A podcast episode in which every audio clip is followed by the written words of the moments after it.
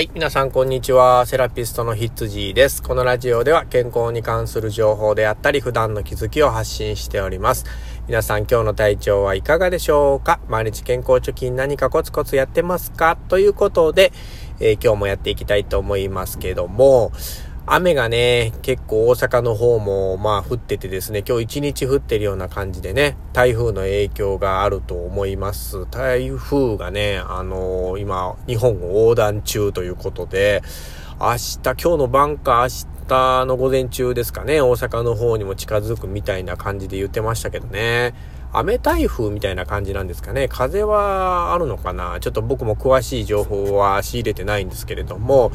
まあ災害のね、起こらないように皆さん注意してほしいなと思うんですけれどもね。まあ自分の身は自分で守らないとしょうがないんでね、これね。はい。で、まあ、この時期はやっぱり台風っていうところが一つね、体調のポイントとなるんですけれども、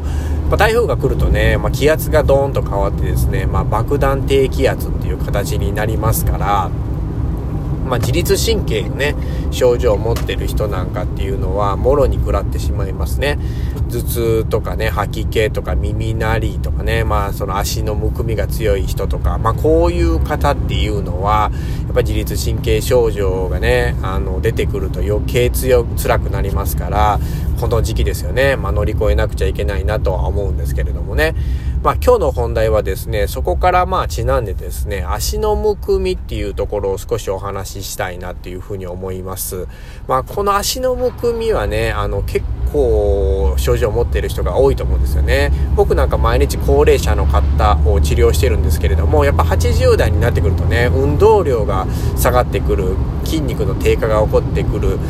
で、えー、水分をあんまり逆に取らないので、むくむっていうね、こう、いろんな理由から、あの、浮腫っていうのは起こってしまいます。特にまあ、骨の変形なんかもありますから、血液循環が悪くなってね、まあ、あの、炎症も起こしやすくなりますので、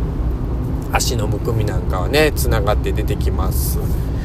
でですね、まあ、それのね、まあ、解消法というか、関わっている筋肉っていうのをね、少しお伝えしたいなというふうに思うんですけれども、実は実はですね、足のむくみっていうのはですね、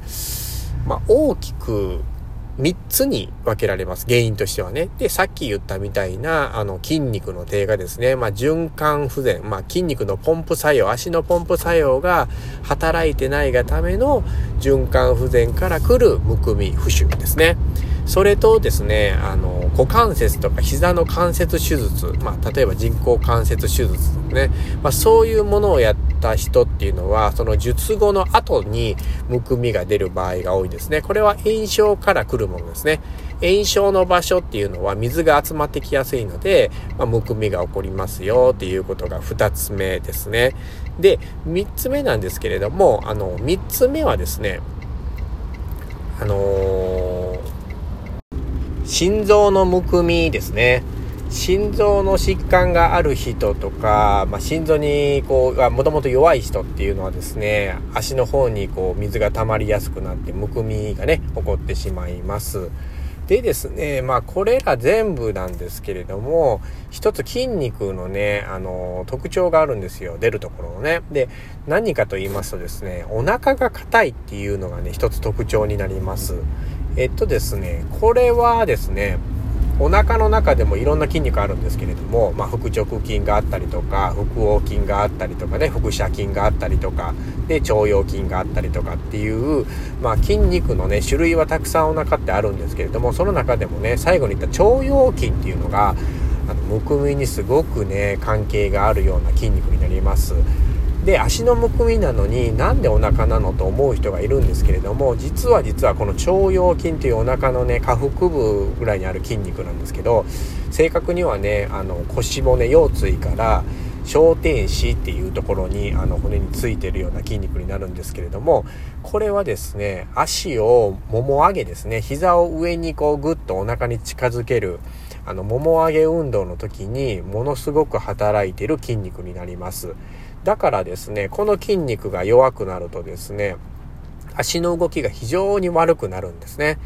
で、これは高齢者に現れているような症状になります。まあ、腸腰筋があんまり使ってなくて逆に硬くなっちゃってですね、まあ足が一歩前に出ないっていう方がね、すごく多いんですね。だから僕も治療の中でこの腸腰筋の治療っていうのを高齢者に対しては、まあ足の悪いね、高齢者に対しては必ず入れるようにしてます。そうするとですね、あの、かなりね、動きが良くなってですね、まあ、その一瞬にして、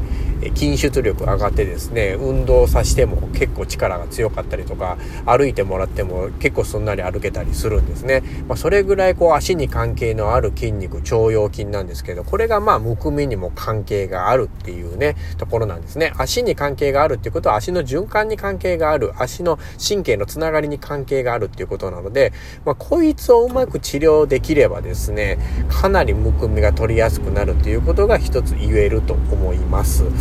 で、えー、ここからがですね、これの運動方法を説明していきたいと思いますね。ではですね、腸腰筋のあの緩める運動っていうのをね、えー、お伝えしたいなと思うんですけども、まずですね、腸腰筋っていうのはですね、あの、お腹の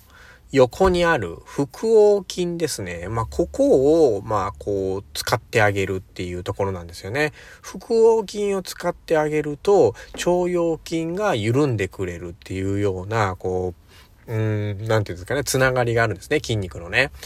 だからそのどっちかっていうとですね、その腹横筋を動かすような運動っていうのをここでちょっとね、お伝えしたいと思うんですけれども、まずうつ伏せになってですね、あの、肘をね、立てるような形でちょっと状態を起こします。そのまま肘をですね、ぐーっとこう立てていくんですね。伸ばしていくっていうんですかね。まあ、反り腰になるような形ですね。肘をついたまま、ぐーっとこう、背中を反らすような、えー、形で上げていきます。そうするとですね、お腹のこう、横っちょというか、まあ、前もですけれども、横の方にぐーっとね、あの、少し効いたような感じがすると思います。で、またゆっくりね、あの、状態を下ろしていきます。で、またずーっとゆっくりね、背筋をこう伸ばすような形で肘をこう、まあ、立てていくっていうような形ですね。まあ、だいたいなんとなくわかりますかね言ってることね。ちょっとね、あの、口の説明では難しいところがあるんですけど、まあ、イメージしてもらってですね。まあ、そうすることでね、あの、腹横筋というところが伸びたり縮んだりするので、あの、ちょっとトレーニングみたいなね、形になるんですけれども、まあ、そうすることで、そのお腹の少し中にあるインナーマッスルの腸腰筋っていうのが、あの、緩んでくれる状態になりますので、えー、そうするとね、足の方が軽くなったような感じがあって、むくみが取れてくるんですね。まあ、一度ね、あの、これはまあ割と使えるようなね、あの、ものになると思いますので、試してほしいなと思うんですけれどもね。うん、まあ、あの、ね、やってることは簡単なんですけどね、意味を持ってこうやるのとやらないのとではちょっと意味が違うので、まあ僕の説明ね、今日喋ったことを、まあもう一度聞いてもらってね、あの、頭に入れながら運動してもらうっていうのがね、結構大事になるのかなっていうふうに思いますのでね。まあ、またね、他にもまあ腹横筋っていろんな動かし方がね、あると思うので、まあ、あの、ちょっと調べてもらったりね、うん、YouTube なんかでも上がってると思いますので、あの、腹横筋って調べてもらえばね、いろんなトレーニングとかストレッチ法なんか出てくるし、まあ、腸腰筋で調べてもらってもいいですね。直接的にアプローチしたいのは腸腰筋になりますので、まあ、腸腰筋を使ったり伸ばしたりね、緩めるっていうようなね、どうやったら緩められられるのっていうのをね、調べてもらって、まあ、自分なりに運動してもらったらね、結構足の方にいい効果があると思いますのでね、むくみのある人はぜひぜひ、えー、今日の話話を聞いて試してもらいたいなというふうに思います。えー、今日は以上になります。セラピストのヒッツジーでした。ではでは。